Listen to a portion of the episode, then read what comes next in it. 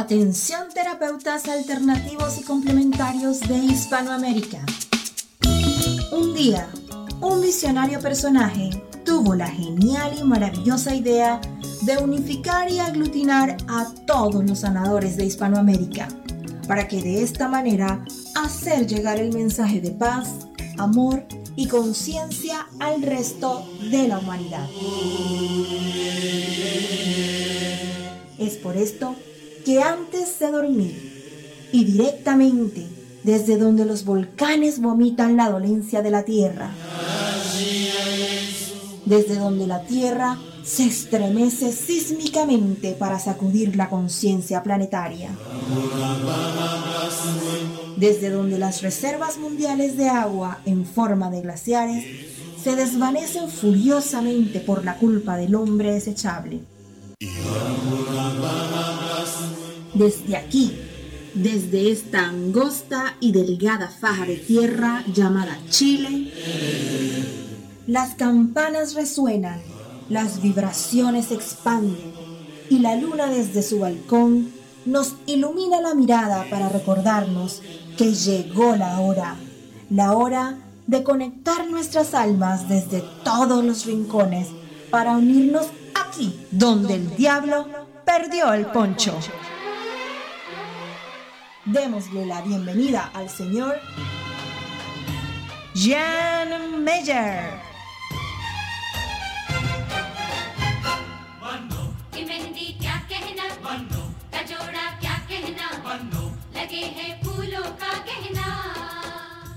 Hola, ¿cómo están? Muy buenas noches, comenzando este programa especial, digamos especial porque todos nuestros programas son especiales. ¿Cómo están? Oye, comenzando felices, de verdad, ¿eh? eh es eh, siempre un agrado de comenzar eh, esta, esta parte del día que para mí es la mejor, ¿no? En la cual me encuentro cada día tengo la posibilidad de reunirme con distintos terapeutas de Hispanoamérica para conversar eh, distintas eh, experiencias en cuanto a las diversas eh, opciones en cuanto a alternativas, en cuanto a terapias alternativas y complementarias. Hoy no va a ser la excepción, por supuesto, hoy vamos a estar conversando con dos invitados como siempre. Vamos a comenzar eh, con eh, una primera invitada desde México. Posteriormente vamos a tener un segundo invitado desde Chile. Así que prepárense, ¿ah? pónganse cómodos.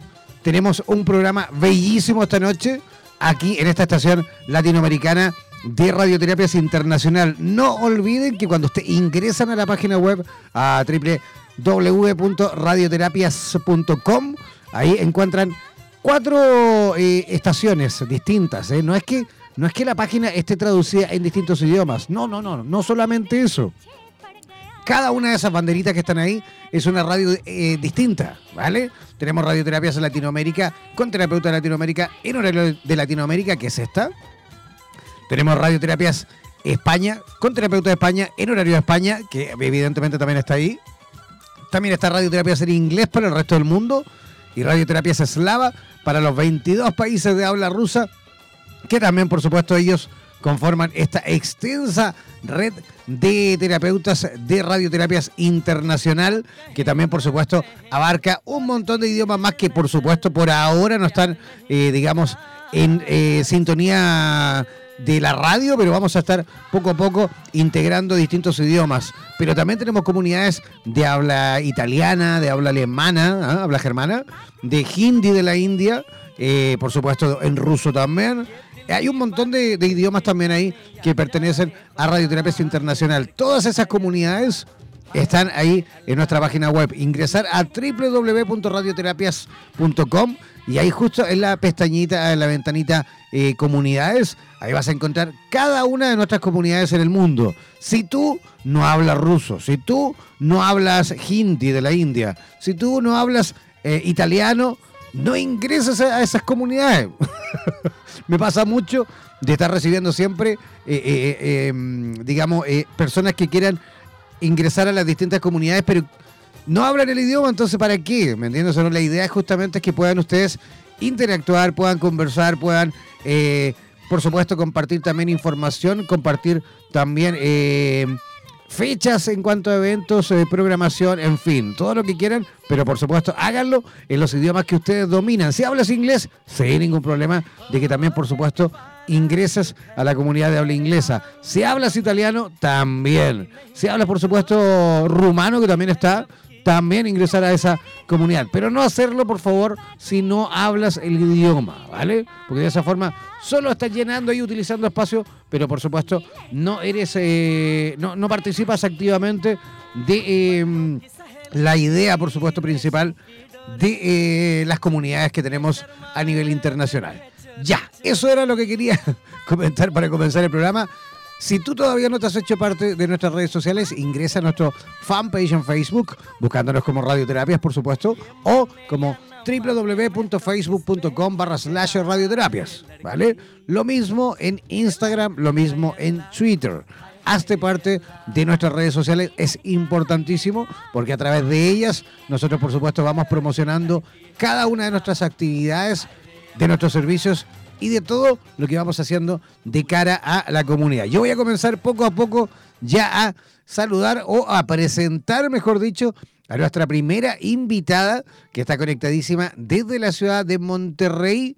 Ella es eh, nacida y criada en, en la Ciudad de México, pero está radicada ya hace algún tiempo en la ciudad de Monterrey.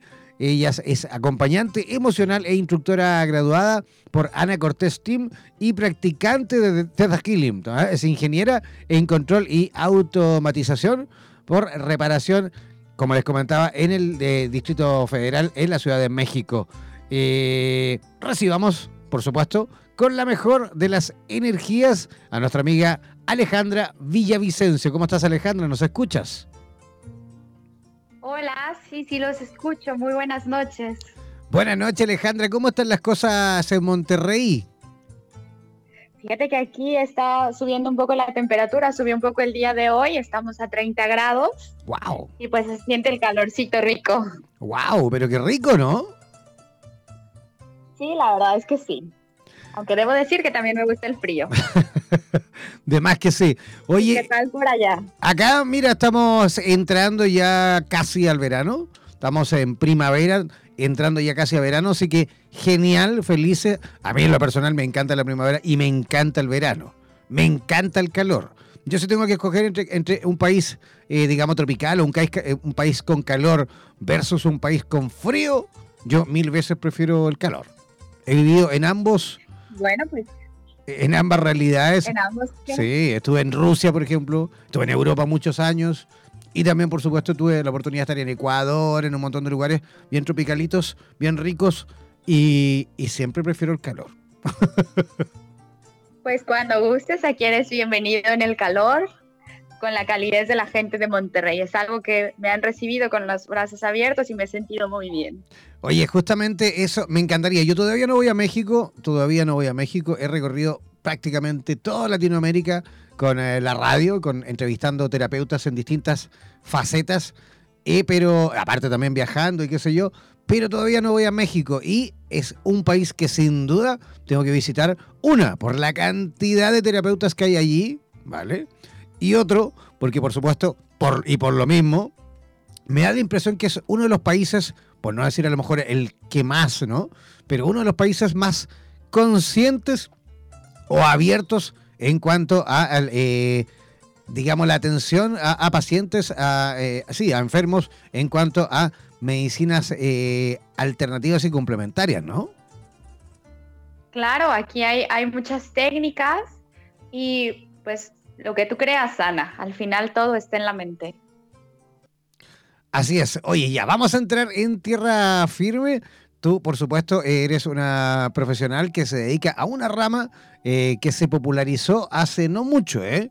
de manos eh, de Eric Corberá, este catalán, que en realidad empezó a, utilizar una sumatoria de técnicas también. Esto se dice que no es nuevo, se dice también que no es una invención de él, se dice también que no es una creación ni un, ni un descubrimiento de él, que viene justamente de mucho tiempo, sin embargo, sí le podemos dar el mérito en cuanto a que él lo popularizó, él también lo trajo a Occidente, digámoslo así, y por supuesto le dio el protagonismo que es el que en este momento eh, goza, ¿no? Queremos hablar eh, en extenso contigo con respecto a la biodecodificación, para qué sirve, eh, o neuroemoción también que le dicen, ¿no? Claro, sí, realmente bioneuroemoción es el, es el nombre que le dio Enric. Esta, esta rama, esta biodescodificación, inicia en el 78 con el doctor Hammer. Este es un doctor el cual pierde a su hijo y posteriormente a él le da cáncer de testículo y a su esposa cáncer de mama. A partir de ahí él empieza a hacer una serie de estudios con personas que les que padecen de cáncer de esta enfermedad y se empieza a dar cuenta de que hay una relación, hay una pérdida, hay una desvalorización. Entonces empieza a detectar que hay una relación entre la psique, que es el pensamiento, y el órgano.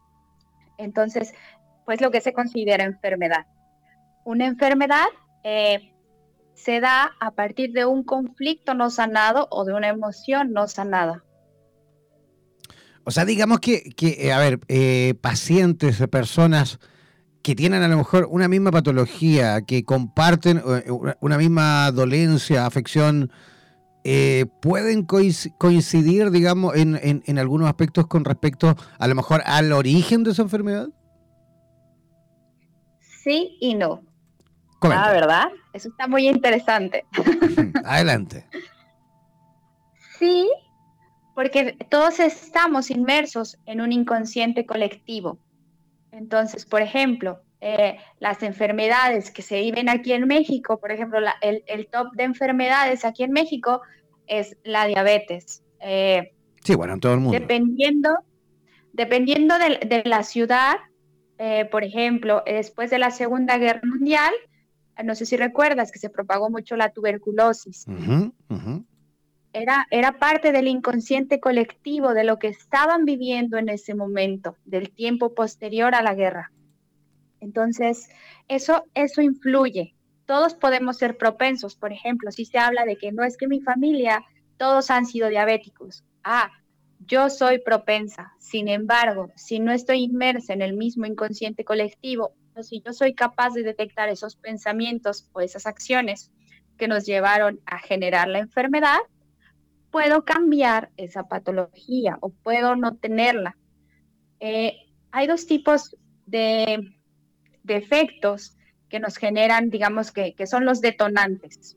Hay uno que se llama efecto jarra, que es cuando yo vivo el conflicto todos los días, todos los días vivo la misma situación, los mismos pensamientos, la misma emoción, ya sea de enojo, ya sea de, tristeza. Entonces, como lo, lo, es como una jarra. Lo vivo durante mucho tiempo, hasta que va a llegar un momento donde la jarra se va a llenar y se va a derramar. Y es ahí donde, el detonante de la enfermedad. El otro efecto es el efecto misil. Cuando pasa un suceso que se llama bioshock, en el cual es un suceso que yo considero que es muy fuerte. Normalmente cuando nos sentimos así de, ¿cómo es posible que me haya pasado esto a mí? O que se haya muerto mi perro o algún familiar, o que alguien me haya abandonado, yo haya sentido que alguien me haya traicionado.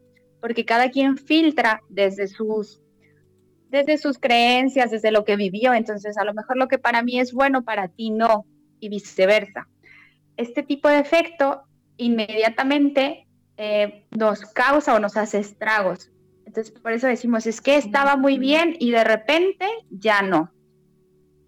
Es por eso que, cada que, no, que vivimos un conflicto es importante detectar la emoción, porque entre más rápido saquemos la emoción, entre más rápido gritemos, esto no me pareció, estamos siendo congruentes con nosotros. Al vivir nosotros la congruencia entre lo que en lo, que pensamos, lo que sentimos, lo que decimos, eso nos va a asegurar que no nos enfermemos, que podamos eh, vivir tranquilos. ¿Por qué? Porque si yo cuando estoy enojada digo, a ver, tal vez no sea el momento de contestar ahorita, eh, déjame pensarlo bien, pero sí es importante sacarlo. Mira, me molestó esto, por esto, por esto, por el otro, me sentí triste por esto. El reconocer las emociones nos asegura que no nos vamos a enfermar. Interesante. ¿Cómo, ¿Cómo se lleva a cabo eso, ¿no? De, digamos, de una auto biodecodificación, ¿no? ¿Cómo, puedo, cómo podemos nosotros, a lo mejor, eh, a través de qué técnica podemos justamente ir eh, nosotros escaneándonos también, por supuesto, y, superando todo eso. Me imagino por ahí programación neurolingüística, hipnosis ericksoniana. ¿Qué técnicas se utilizan para poder ir a lo mejor superando todo eso? Exactamente como bien lo comentas, hay protocolos de PNL, hay, hay hipnosis que se llaman camino al inconsciente, porque precisamente como cada quien filtra, cada quien tiene una información de sus antepasados, cada quien creció de una manera, eh, a lo mejor lo que tú vives de una manera, pues yo no sé qué es lo que vives tú. Al, al momento de hacer un protocolo, podemos, por eso se llama biodescodificación, porque hay un código, porque para ti hay algo que se quedó, hay un engrama, hay algo que se quedó ahí atorado. Entonces es importante detectarlo, ubicarlo y, a través del protocolo se puede trabajar. Se pueden dar recursos donde no hubo y lo vivimos de manera diferente. Sin embargo, bueno, como mencionas, para autogestionarnos es muy importante. Nuestro cuerpo nos habla. Cada que te duele la garganta, pues ahí me está diciendo de que hay, un enojo, hay algo que quiero decir y no he sido capaz de decirlo. Entonces, eh, observo mis pensamientos, observo a ver qué pasó, qué viví hace unas horas o qué no dije. Ah, ok, estaba, no sé, estaba con mi jefe, me estaba diciendo algo de lo cual no estaba de acuerdo. Entonces, en ese momento, eso era lo que yo quería decir y se me quedó atorado. Es ese dolor de garganta que tengo.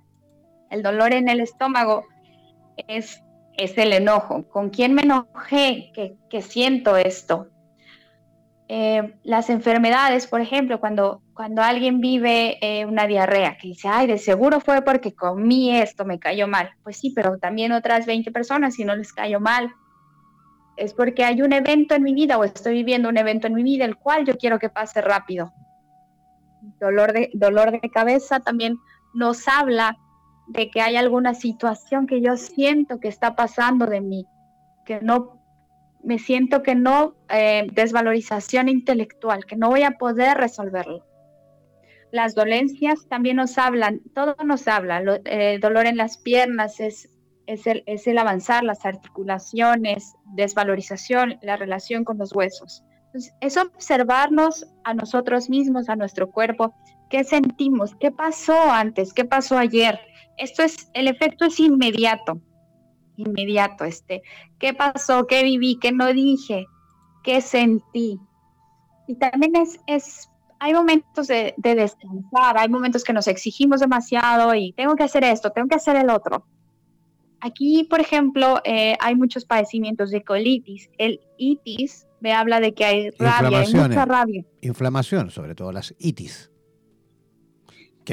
Que, me imagino que justamente las inflamaciones vienen, ah, y a eso me imagino que te refieres, a eh, eh, procesos de estrés, ¿no? De rabia, ¿no? De contención. Exacto, todo lo que nos, todas las emociones que no nos, que nos guardamos, todos esos, eh, también los secretos, lo que no decimos, se revela. Y aquí voy a entrar un poco en, en la parte del árbol genealógico. normalmente las, enfermedades y las emociones no sanadas se van a presentar en la tercera generación. ¿Esto qué significa? Que para mí es importante saber qué vivieron mis abuelos, cómo vivieron, conocer qué pasó. Normalmente los secretos familiares no se dicen. Eh, por ejemplo, si, si, alguien se fue a la guerra, si hubo pérdidas, si hubo abortos, eh, si hubo violaciones, si hubo eso no se dice, esos son los secretos familiares. hay veces que lo llamamos dobles o, llamamos que tienen una, eh, una lealtad a las personas. Esto, esto todo es a nivel inconsciente, esto se da a nivel inconsciente. Eh, si a mí me ponen el mismo nombre que a mi abuelita, para mí es importante conocer la historia de mi abuelita, tanto en enfermedades como qué vivió, qué le gustaba, porque todos esos todos los dones que ella tenía, yo los puedo tener, porque es una herencia. Finalmente todo está, todo está en los genes, en la epigenética. Y también, también así como es, ser propenso a las enfermedades, es tener lo bueno, es saber su historia, porque nos va a ayudar a guiarnos. eh, en, cómo, en cómo mejorar. Yo mencionaba que soy ingeniera por reparación porque hace poco me enteré que mi papá quiso ser ingeniero.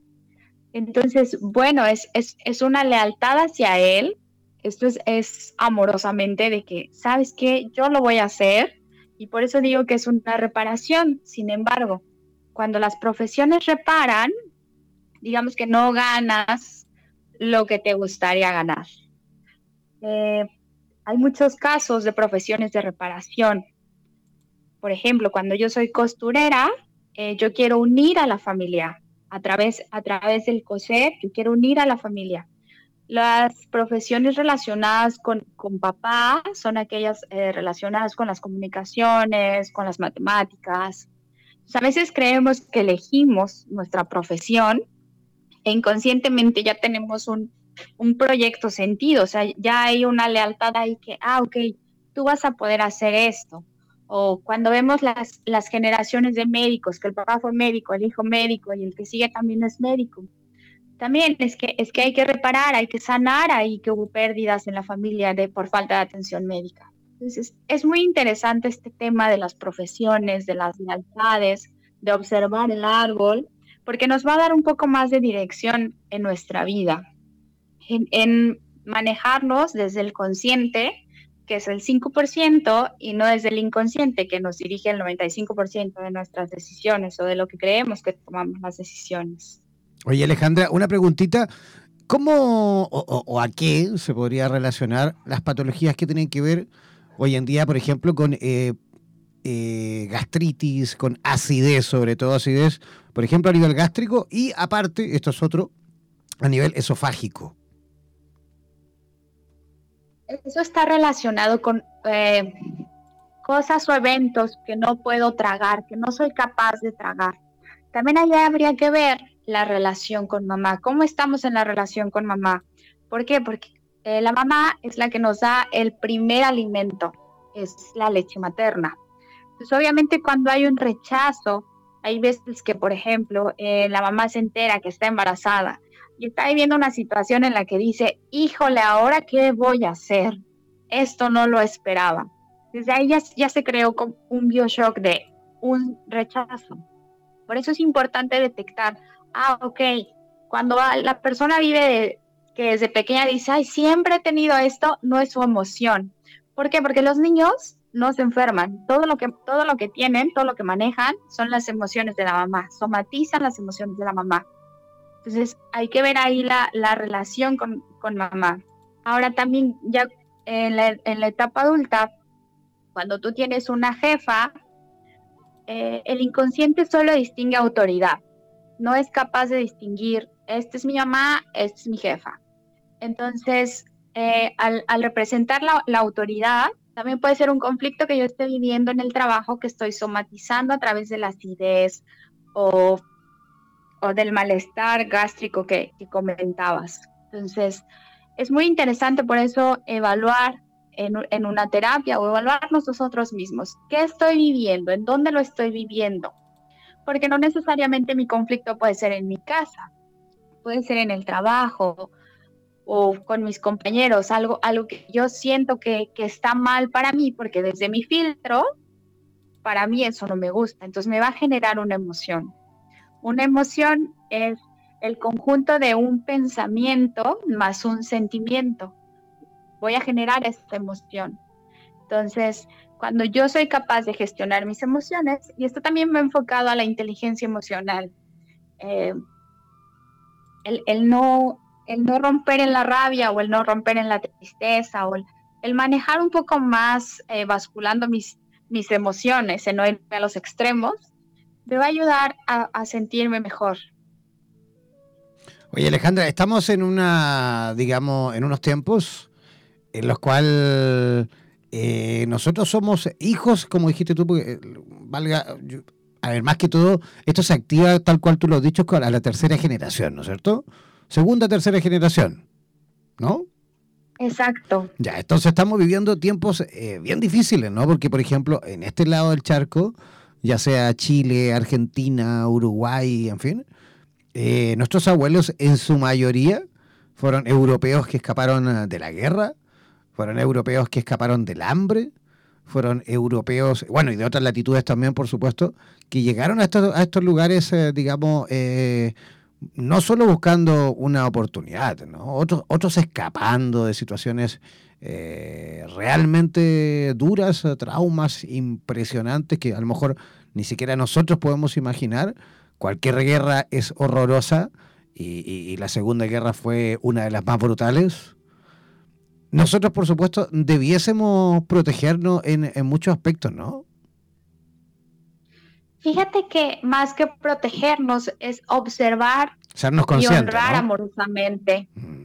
Eh, obviamente, como tú mencionas, imagínate cómo han de haber vivido eh, sus antepasados estas situaciones de hambre, de huir, de correr, de protegerse, obviamente de estar alerta. Entonces, cuando yo observo eso, puedo yo a veces sentir, no sé, por ejemplo, a lo mejor tercera generación, híjole, es que yo siento que me persiguen. Ah, pues observo, si esa emoción, digamos, siempre la he tenido, es porque está grabada en mis células por ejemplo, cuando alguien se quema, eh, pues tú sabes que no debes de acercar tu mano al fuego porque te vas a quemar, o siempre lo has sabido. ¿Por qué? Porque alguien por experiencia ya se quemó, ya metió la mano. Entonces, eso ya se queda grabado en, eh, a nivel celular, de si yo meto la mano al fuego, me voy a quemar. Lo mismo pasa. Eh, se van grabando las emociones. Entonces, yo me voy haciendo... Mm, digamos, me voy cuidando un poco más o voy teniendo desconfianza.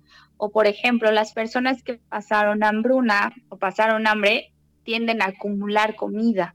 Y hay veces también que pueden ser personas que son propensas a ser muy gorditos. ¿Por qué? Porque yo acumulo la comida. ¿Por qué? Porque siento que se va a acabar, que va a haber un momento de escasez porque ya lo viví o ya lo vivieron mis antepasados. Entonces, esa información está grabada el tema, por ejemplo, de los pulmones, de sentir que me asfixio, eso también es, esa información también está grabada.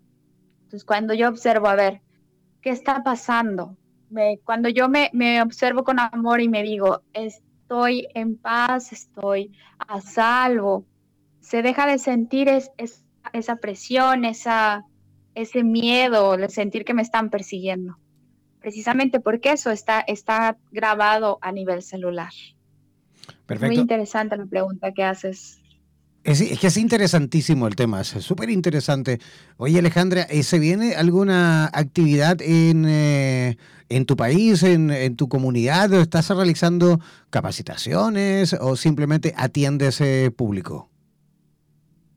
Fíjate que ahorita estamos haciendo unas meditaciones en en la clínica Nuteduca. Ahí ofrecemos servicios de nutrición y obviamente complementamos con la parte de psicología y con la parte de biodescodificación para ofrecer ahora sí que una, una terapia integral, porque a veces no solo es el quiero bajar de peso, a lo mejor hay algo ahí que no me permite bajar de peso. Entonces, canalizamos a las personas y, y ahí tenemos, ofrecemos la verdad es que muy buenos paquetes para las personas que, gusten información, la página de Facebook se llama Nuteduca. Perfecto. en, la ciudad de Monterrey. Y pues ahí mismo yo, yo doy eh, consultas de biodescodificación para las personas que se les ofrezca. La verdad es súper interesante, súper bonito conocernos y gestionar nuestras emociones para sentirnos en paz. ¿Cómo pueden también las personas localizarte de forma directa? Ah, mi Facebook es, estoy como Ale Villavicencio y mi número telefónico es, todavía tengo la de Guanajuato porque viví ahí, es 419 110 1187. Repítelo, por favor. Estoy para servirle. Sí, repítelo, por favor. Repítelo con todo, con, eh, código de país y todo. Perfecto. Es más 52 419 110 1187. Ya lo voy a repetir yo porque te saltaste un número. el más 521 el 4 Ay, cierto. el más 521 el 419 110 1187. Voy a repetir, el más 521 el 419 el 110 1187. Ese es el WhatsApp de Alejandra Villavicencio, que reside en la ciudad de Monterrey, en México. Oye, queremos agradecerte, Alejandra, tu participación en nuestro programa. Esperamos tenerte pronto nuevamente por aquí. Y saludos a todos los terapeutas mexicanos. Muchas gracias, muchas gracias por la oportunidad y cuando gusten estoy para servirles. Muchísimas gracias a ti, que tengas una maravillosa noche. Buenas noches, hasta luego. Chao. Ya, ahí estábamos conversando con nuestra amiga Alejandra Villavicencio directamente desde México. Vamos a hacer una pequeña pausa cortita, una pequeña pausa musical y ya regresamos a la segunda parte de nuestro programa en la cual vamos a conectar con la ciudad de Santiago de Chile.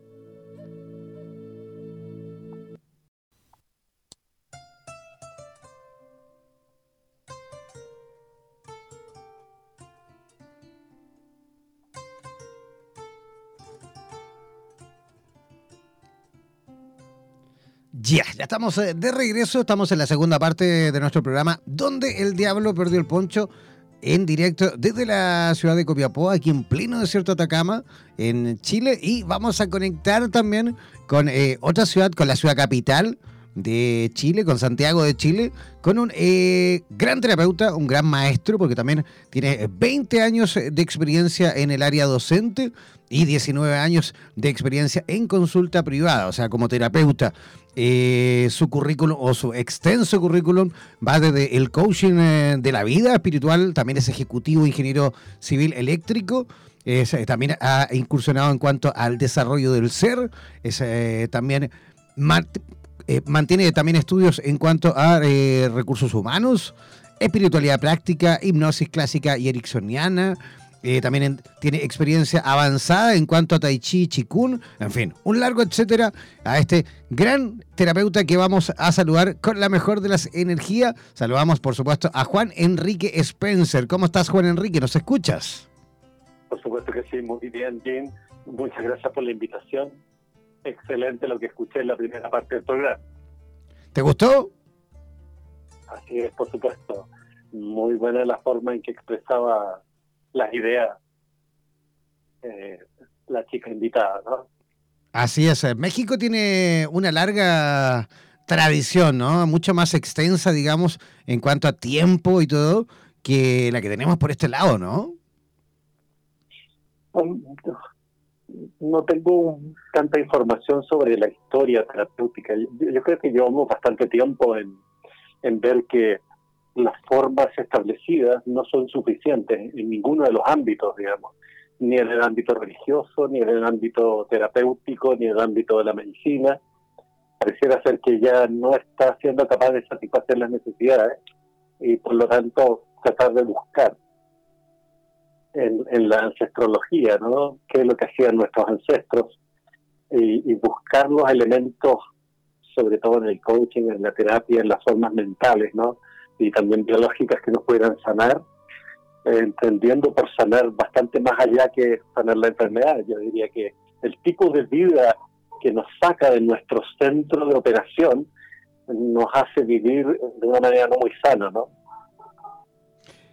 Y justamente este, este desarrollo, digamos, que ha resurgido, digámoslo así, porque no es nuevo, esto de, de empezar justamente a escarbar en nuestra historia, lo que pasó con nuestros antepasados, el por qué nos pasa lo que nos pasa, por qué no tenemos a lo mejor el éxito que queremos cuando nos sacamos, digamos, toda la, energía del mundo para lograrlo y muchas veces sin éxito. Es impresionante cuando uno empieza a descubrir eh, qué había antes de uno, qué pasaba con la historia de mi abuelo, de mi abuela, esos secretos que contaba también nuestra amiga Alejandra, que antiguamente incluso esos secretos eran, eran como tan populares, ¿no? Antiguamente todo el mundo tenía secretos, toda la familia guardaba secretos gigantescos y que eran prácticamente normales en, la historia, digamos, familiar. Y hoy en día, por supuesto, no tienen nada que ver con, la realidad de, de estos tiempos, ¿no? bueno, tecnología mediante, ¿no? En ese entonces, conocer una información en línea no existía. no, no, existía nada, claro. la tecnología hoy día nos ayuda mucho a guardar secretos, digamos. Ah, sí, hoy en día con el Facebook tener secretos es imposible. claro. Oye, oye, Juan Enrique, mira, eh, vamos a entrar, digamos, eh, en tierra firme con respecto a este tema que tú eh, has propuesto en el día de hoy, en cómo comenzamos, digamos, a vivir esta nueva etapa, digámoslo así, de nuestras vidas con respecto a un despertar de la conciencia. Pero justamente yo tengo muchísimas dudas con respecto a esto, porque se nos ha vendido durante décadas, ¿no? Digámoslo así, como algo, eh, eh, un proceso en el cual vamos a llegar eh, a una situación, una etapa de amor, de éxtasis, de compasión, de unión, de puras etapas, digamos, especiales, ¿no? de un éxtasis constante. ¿Y no será eso a lo mejor justamente solo un subproducto o subproductos y la realidad y la finalidad de alcanzar un despertar de conciencia es absolutamente otra cosa o lo contrario incluso? Es cierto lo que tú dices, en realidad eh, lo que uno escucha en el diario vivir, que el despertar de la conciencia pareciera ser que es como agregar más instrucciones de comparación para tener referencias, ¿no? Y si bien es cierto, eso es una parte básica, ah, el despertar de la conciencia tiene que ver con una alineación eh, del cuerpo, de la mente, de las emociones y del espíritu, ¿no? Entonces, yo puedo hablar desde mi experiencia, porque porque yo he leído no, es muy claro. Realmente te explican cosas que si tú no las has vivido, eh, es, muy complejo comprenderlas, digamos. ¿no? En, en, mi experiencia en India, por ejemplo, que yo fui a retiros de iluminación, he ido cinco veces a India, para poder tratar de, descubrir por qué los humanos, si buscamos la felicidad, somos tan expertos en proveernos lo contrario, ¿no? y, tratar de entenderlo en profundidad. Y ahí es donde tú empiezas a conocer que el humano llega al planeta Tierra eh, con una mente en blanco, ¿no? O sea, cero instrucciones, al menos de la codificación terrestre, porque llega con instrucciones en su ADN, digamos tanto en su biología como también viene con instrucciones de su linaje kármico, si tú quieres llamarle, ¿no? Eh, y aquí en la Tierra empieza a creer que es solamente tridimensional y le da mayor valor a lo que puede controlar. Y en este proceso de controlar vemos pero que, que lo que estoy experimentando es lo real. Todo el resto mm, no es controlable y por lo tanto lo trato como que no fuera, ¿no? Cuando la realidad de una persona tiene que ver con sus decisiones de, de, um, de alma, por ejemplo, qué es lo que quiere venir a, experimentar en la Tierra, por ejemplo, y por lo tanto escoge a su madre, a su padre y a su entorno que le permita tener la experimentación que necesita su alma utilizar para traspasar a otro nivel de conciencia. Entonces aquí Vamos a ver qué es la conciencia, primero darte cuenta eres un ser más grande que lo que te has contado y que eres una gota de agua que pertenece a un mar más grande, ¿no? Y lo que empieza a ocurrir cuando tú empiezas a tener más conciencia mental primero, y luego conciencia corporal, luego conciencia de otros elementos, ¿no? Empieza a conectar tu experiencia de otras vidas. Empieza a aparecer lo que uh, Stephen Covey en su libro El octavo hábito llamaba el, en el octavo hábito este observador interno, ¿no? que cuando tú estás haciendo algo te das cuenta de algo, ¿no? pero no es porque te está recordando el lado izquierdo, que es como tu controlador interno, ¿no? sino que es una situación interna que te permite darte cuenta y hacerte cargo para poder manejar las consecuencias de lo que estás viviendo en, tiempo real, ¿no? ¿Va quedando claro? ¿Está muy complicado? No, no, no, estaba escuchando ahí con toda la atención del mundo. Es que, es que justamente, de hecho, va súper bien alineado con la idea que, con, la pregunta justamente que te, que te hacía y con las dudas que yo tengo, porque Recién te conversaba y te consultaba con respecto a lo que uno cree, lo que uno piensa, lo que es un despertar espiritual, lo que uno ha leído, lo que te venden, como te decía yo vulgarmente.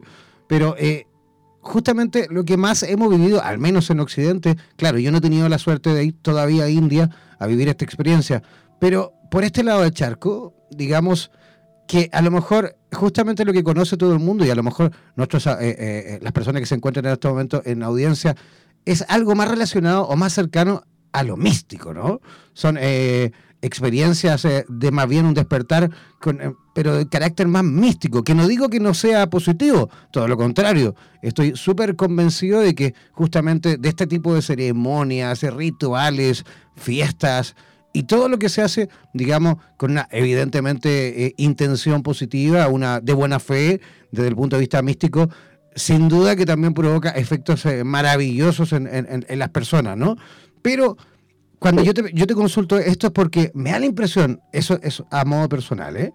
que no debe ser nada de fácil para cualquier persona, que de la nada, por supuesto, se te aplasten, digamos, todos eh, tus ilusiones, tus percepciones que estaban ahí arraigadas, eh, persistentes, por supuesto, y, en lugar a eso viene, por supuesto, una, una iluminación, algo, la verdad, que la verdad no es la que nosotros creíamos que era a lo mejor, no era tan bonita, tan light a lo mejor, y hasta ahí llega todo, ¿no? Yo creo que la iluminación, y vuelvo a insistir, a lo mejor es un tema mío personal, me da la impresión que la iluminación es, es cuando todo queda ahí, ¿no? Es cuando ya no hay preguntas, cuando ya eh, eh, las respuestas están, cuando al final de la búsqueda ha llegado, ¿no? Mm. La, iluminación es ser capaz de observar sin juicio y lo que está ocurriendo no es un medio para otro fin. Es decir, yo estoy en, una eh, entrevista aquí en esta radio y, esto ya está completo. No es que esto está hecho para lograr algo, ya está integrado. El solo hecho de estar ahí, eso está completo. Correcto. Y, y eso va un poco en contra de, lograr objetivos y de toda la cosa que nos hemos contado en el constructo paradigma de base de la sociedad. Y en este constructo, digamos, este concepto de conciencia parece místico, pero en realidad es porque porque nuestra sociedad materialista es materialista porque considera que, que nosotros somos una evolución de la materia. Esa es la concepción materialista de la vida, ¿no? Que tiene nada que ver con el dinero, digamos. somos inteligentes porque fuimos un carbón que evolucionó y ahora piensa, digamos. Y ahí viene la pregunta es, somos seres humanos que buscamos una experiencia espiritual o somos seres espirituales que estamos queriendo una experiencia humana, digamos. Y aquí en la Tierra, todo lo relacionado al ser humano es un algo integrado. Sin embargo, en este constructo hemos dividido lo del ser humano en tres aspectos que son ciencia, política y religión. Son cosas que en toda decisión del ser humano deberían estar unidas y sin embargo los que gobiernan cada uno de estos aspectos ni conversan entre ellos, digamos. Es verdad. Entonces, e, en este constructo de materialismo, eh, lo que yo te presento como una como una inteligencia interna del cuerpo, porque el cuerpo es inteligente, yo no soy el cuerpo, yo uso un cuerpo como vehículo para que esta conciencia se manifieste en este plano, digamos. ¿ah? Si yo salgo, el cuerpo tiene capacidad de mejorar enfermedades, yo lo dejo tranquilo, sabe hacer su trabajo, ¿no? Absolutamente. Absolutamente. Eh, entonces tiene todos esos aspectos que parecen como brujería o misticismo en el constructo actual que aceptamos como realidad, ¿no? ¿Y cómo podemos, a lo mejor las personas, las personas que somos, digamos, personas comunes y corrientes, personas eh, de a pie, personas que eh, a lo mejor incluso por ahí están escuchando muchas personas que son aspirantes a terapeutas, que están recién comenzando a dar sus primeros pasos, e incluso público que está aprendiendo incluso a través de la radio, eh, nunca había escuchado estos temas. ¿Cómo pueden a lo mejor comenzar sus primeros pasos hacia ese despertar? Um, en, primer lugar, quiero aclarar que um, el, entrar en, en conciencia, la fase más inicial es un regalo divino. O sea, si tú estás hediondo no tenías olfato, no tenéis cómo ver que estás hediondo, ¿no? Mm. Sin embargo, tienes un poco de olfato y ya podías arreglar algo en el proceso de asearte y, quitarte los malos olores, digamos. ¿eh? porque como los idiomas no se huelen, los dormidos tampoco se sienten dormidos. Es verdad. Entonces, cuando se abre como un pequeño, una pequeña ranura donde emerge una luz, por ejemplo, de ahí para adelante tú puedes hacer algo contigo. Y, los primeros pasos son un poco más mentales, ¿no? Eh, es como tomar una decisión de que todo lo que te ocurra tu responsabilidad. si tú quieres hacerte cargo del proceso de tu despertar de la conciencia, ya no puedes ser una víctima. ¿ah? Y voy caminando por el centro y me cae un macetero en el hombro, eh, no es no es consecuencia de una mala operación de una persona en un departamento, sino que hay una confabulación de estas sincronicidades para mí. Me hago cargo de haber ido por ahí. ¿Mm? Mm. Entonces eso es, yo me hago cargo, soy parte de algo más grande. Esta es la primera, la primera decisión que uno debe tomar. Si no la toma, eh, no pierde el tiempo, digamos. ¿eh? No, no lo va a lograr. Esa, es como la primera parte, justamente, ¿no? Sí, sí está. Eso todo lo que ocurre en mi entorno, la física cuántica ya lo ha demostrado, tiene que ver con la, afinidad, ¿no? Es, eh, como, por darte un ejemplo, me tocó atender a una mujer que había tenido seis matrimonios, ¿no? Entonces me decía, oye, hasta algo puros pasteles. ¿ah? La típica. Entonces, digo, ¿sabes? Ella me decía, tomo malas decisiones yo le digo, no tiene nada que ver con las decisiones en realidad. Entonces lo pongo frente al espejo y le digo, mira, te presenta la gran pastelera. Si tú quieres cambiar el tipo de hombre que atraes, tienes que cambiar la energía que tú tienes para atraer, porque tú no atraes lo que tú quieres, atraes lo que tú eres. ¿Mm? Entonces, y por lo tanto, ahí viene en esa fase, yo tengo que hacerme cargo de eso si lo quiero cambiar. O sea, la solución no está afuera, está adentro si yo cambio mi energía, empiezo a corregir desde los pensamientos, la biología, la estructura molecular que viene con esta decisión, ¿no? Después viene el despertar corporal para mí, ¿no? Tú puedes ayudarte mejorando tu sensibilidad.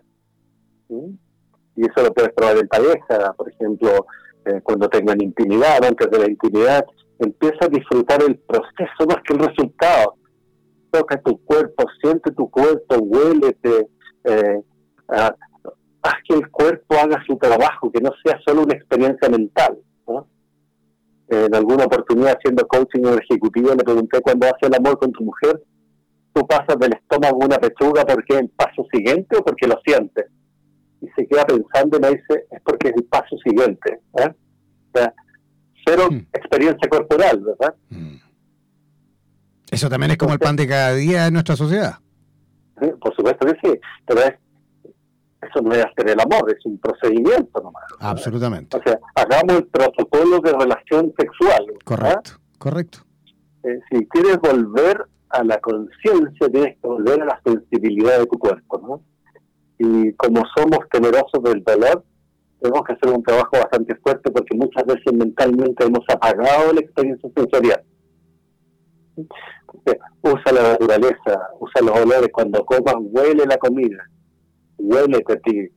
Si tienes gatos, huele a tu gato, huele a tu perro.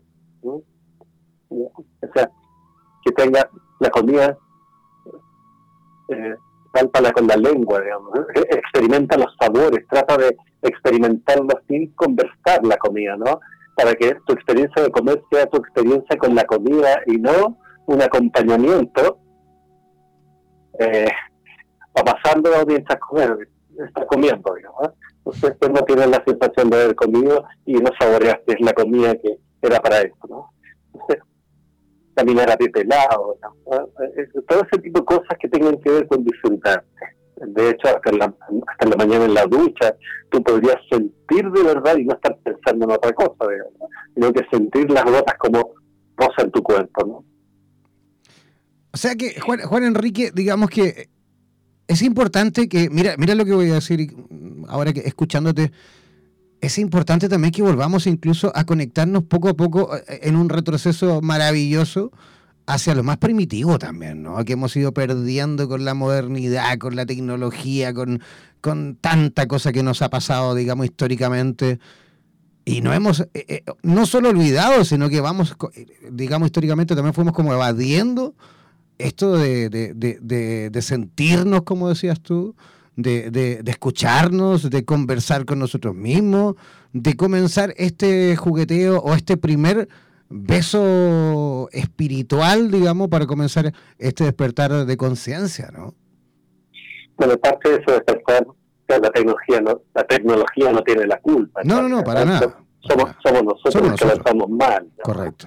Y es como tenemos tanta hedonismo, tanta necesidad de experimentar placer, que vamos a lo que podemos controlar. Digamos, tú de repente te sientes mal, le mandáis un WhatsApp a tres compadres, hey, ¿cómo estáis? Si recibís dos, activa tu endorfina, tu serotonina, ¿ah? y tienes la droga que necesitas para sentirte hermoso por el día, digamos. Entonces, no tenemos la tolerancia a la frustración, porque todo es inmediato. Eh, yo soy de los tiempos en que tú ibas al teatro y tenías que esperar. O si veías una serie, tenías que esperar una semana para que el próximo capítulo. Digamos. Hoy día en Netflix partía a la hora que quieres y, ves toda la temporada en un fin de semana. Ya acostado en la cama. Claro. en cambio, porque esas son cosas reales, digamos. ¿ah? el, universo se manifiesta y tú lo experimentas, eh, pero lleva el control es la naturaleza, no tú, digamos. Nosotros queremos llevar el control y eso nos quita el placer de disfrutar de lo que pasa tal cual es. Después vendría el despertar psicoemocional, ¿no? Eh, el, despertar desde la perspectiva psicológica y desde las emociones. Eh, hoy día nosotros vivimos muy conectados al drama más que a la experiencia sensorial, digamos, somos más mentales. Cuando una persona dice soy muy emocional, en realidad es muy mental, mm. porque es la mente la que es dramática. ¿ah? ¿Por qué miraste así y hace el show? ¿no? si tú lo miras desde el corazón y desde lo experimentas desde la emocionalidad, resulta que el cuerpo y tu sistema nervioso central saben manejar sin drama. Solo tienes que sacarle el drama temporal para que las instituciones internas dentro de tu cuerpo y de tu sistema mente-cuerpo operen tranquilamente, ¿no? aprender de las emociones, si ya aprendí mi cuerpo, eh, puedo empezar a comprender con la primera decisión que yo soy responsable de todo. Si tú dices algo que a mí no me gusta, eh, la responsabilidad es mía. Lo más que puedo decirte es, espérate, déjame procesar eso que tú dijiste, digamos. Pero, pero no te puedo decir, déjate decir lo que estás diciendo, ¿no? Mm. Y eso va haciéndose cargo y va creciendo en una espiral de te vas haciendo cada vez más sensible y vas sanando cada vez más en la medida que ya no gastas tiempo ni energía en tapar tus heridas, sino que exhibirlas y sanarlas, ¿no? Perfecto, Juan Enrique. Disculpa, termina, termina la idea, adelante. adelante. Sí, sí, Y en ese caso, la, culpa en el proceso mental emocional es uno de los grandes impedimentos, digamos, porque nuestra mente coopera con. Eh, mientras yo tenga que. Si le echo la culpa a un evento, le echo la culpa a otra persona o a mí mismo, dejo de ver el problema no está afuera ni en lo que ocurrió, sino en cómo yo lo procesé y en cómo lo experimenté. Y eso me permite eh, en el ir creciendo aún al despertar espiritual. No, quiero decir que esto es un camino lineal, en realidad es bastante espiral, ¿no? donde tú vas usando cada una de estas etapas que describí linealmente simultáneamente en un proceso de menos a más. Así es. Oye, Juan Enrique, en virtud del tiempo, ¿cómo pueden las personas en Santiago de Chile, me imagino también a lo mejor en provincia, en las distintas regiones del país, y por qué no decirlo incluso en otros países, localizarte? ¿Cómo pueden entrar en contacto contigo? ¿Se viene alguna actividad, digamos, de cara a fin de año? Cuéntanos un poquito con respecto a eso. Por supuesto que sí. Um, me pueden ubicar en la página web en www.spencerconsulting.cl.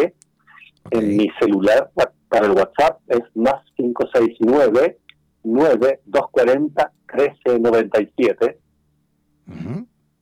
y, y en la página web de Spencer Consulting está mencionado, vamos a la sexta versión de el programa DHC, que es el desarrollo de las habilidades del coach, que es una forma de coaching que tiene mucho de PNL, pero toda esta mirada holística.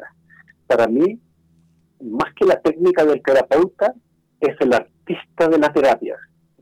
Ah, dos personas pueden haber estudiado medicina y uno se evoluciona distinto porque es un mejor artista del proceso, digamos. Ah, en, el proceso, esto es un, es un diplomado que dura siete meses, que te, forma como coach, que te permite manejar energía, te permite manejar chakras, digamos, y también la terapia convencional basada en reprogramación en varios niveles, ¿no? Con una visión muy, muy del estilo de Tony Robbins, ¿no? Perfecto, perfecto. ¿Qué, acontecimiento va a ocurrir de, de fin de año? Un curso de tres días de programación neurolingüística para coach ontológicos, al cual por supuesto pueden eh, participar mucha otra gente porque esos cursos también sirven como desarrollo personal. Y todo terapeuta debe ser capaz de manejar el lenguaje para conocer la esencia interna que se ha traducido en la violencia. Eso es a grandes rasgos, Jim. Perfecto. Que puedo compartir en el tiempo que hemos tenido. Perfecto. Juan Enrique, esa, esa actividad, esa, ese programa de siete meses, ¿eso es presencial, es en línea, es online? ¿Cómo se realiza? Mira, es presencial, sin embargo, en una oportunidad lo hicimos que la persona podía venir solamente al, al inicio, que son los tres días de inicio del primer mes. Después seguirnos en línea porque hay un sitio Moodle, ¿no? que es donde van, están los videos con, con toda la... No está hecho para que una persona lo tome eh, independiente del curso presencial, pero eh, pero esas, las personas que lo toman a, distancia van a tener unas sesiones de coaching dirigido, un par de horas mensuales, para poder ayudarnos a entender todo el proceso. Y después tendría que venir a la certificación para ver si aprendió, porque en realidad yo sí debo reconocer que soy un cuidador de, de, de la disciplina, ¿no? A mí me tocó vivir ese año, por ejemplo, en la PNL se ensució muy rápido porque creyeron que eh, aprendiendo PNL está ahí listo para todo, digamos. Y aquí, insisto, Eran los, los superpoderes. ¿Cómo? Perdón. Eran los superpoderes. Son los superpoderes. Y en realidad, eh, no, no solo la varita mágica es necesaria, también se requiere un poco de la actitud interna del artista para usar la varita mágica, ¿no? Por supuesto. Y el para qué y la ética y un montón de cosas, ¿no? Entonces tiene que venir la certificación al final para que pruebe que está en condiciones. Yo, por ejemplo, en los años que estoy dictando estos cursos, solo la gente que se ha aplicado va a recibir la certificación, si no, solo un diploma de participación. Es la forma de cuidar el proceso. Todas las personas que han estudiado coaching no son coach. El hábito no hace al monje. Es verdad, es verdad. Oye, muchísimas gracias a eh, Juan Enrique por eh, tu visita esta noche. Te agradecemos eh, lo más profundo de nuestra energía, de nuestra buena onda y esperamos, por supuesto, tenerte nuevamente en nuestro programa. Vamos a estar pronto con estudio nuevo montado e instalado en la ciudad de Santiago de Chile. Desde ahí vamos a estar realizando programas en vivo con los distintos terapeutas de la región metropolitana. Vamos a continuar, por supuesto, realizando entrevistas a todo el resto de Latinoamérica, Hispanoamérica, a través de la tecnología, ¿no? A través del internet, de llamadas telefónicas y qué sé yo. Ya esperamos, una vez que estemos por allí instalados, eh, esperamos, por supuesto, que nos visiten para conocernos y a lo mejor para que también podamos eh, tener alguna entrevista ahí face to face. ¿Te parece, Juan Enrique? Excelente, bien. A tu disposición, siempre para ayudar y compartir. Muchísimas gracias. Que tengas una maravillosa noche. Tú también. Gracias. Chao, bendiciones. Chao, también. Ya, ahí estábamos conversando con Juan Enrique Spencer directamente desde la ciudad de Santiago de Chile. Yo comenzando ya a despedirme. Mira que vamos terminando un poquito tarde el programa de esta noche, pero estuvo maravilloso, feliz de verdad eh, de poder eh, compartir con ustedes. Gracias una vez más por la tremenda participación en, eh, a través de nuestra página web hay mucha gente de Argentina, harta gente de México, harta gente de Chile, harta gente de Ecuador y también veo dos personas de Estados Unidos que también desde aquí enviamos un abrazo y un saludo a cada uno de ustedes. Yo comienzo a despedirme, no abandonen, eh, digamos, eh, la transmisión de radioterapias Quédense escuchando, por supuesto, nuestra eh, programación continua con la mejor música en español. Ah, no, ahora empieza, sí, porque a partir de las 11 de la noche empieza nuestra programación de música, eh, sí, es música un poquito más, eh, digamos, dedicada o preparada para ya comenzar a descansar, ¿vale? Así que disfruten de nuestra programación nocturna de Radioterapias en Latinoamérica. Yo comienzo a despedirme, nos reencontraremos mañana a la misma hora aquí a través de Radioterapias en Latinoamérica, donde el diablo perdió el poncho. Chao, pescado.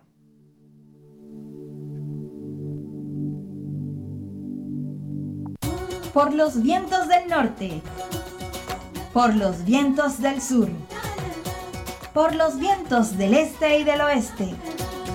Desde la radio oficial de la Comunidad de Terapeutas Hispanoamericanos Unidos, damos por finalizada esta sesión. No olvides que en nada nos volveremos a encontrar con nuevas entrevistas e invitados especiales. Hazte parte de nuestras redes sociales y participa de nuestra programación en vivo. Sigue en compañía de radioterapias.com y disfruta de nuestra programación continua. Hasta la próxima.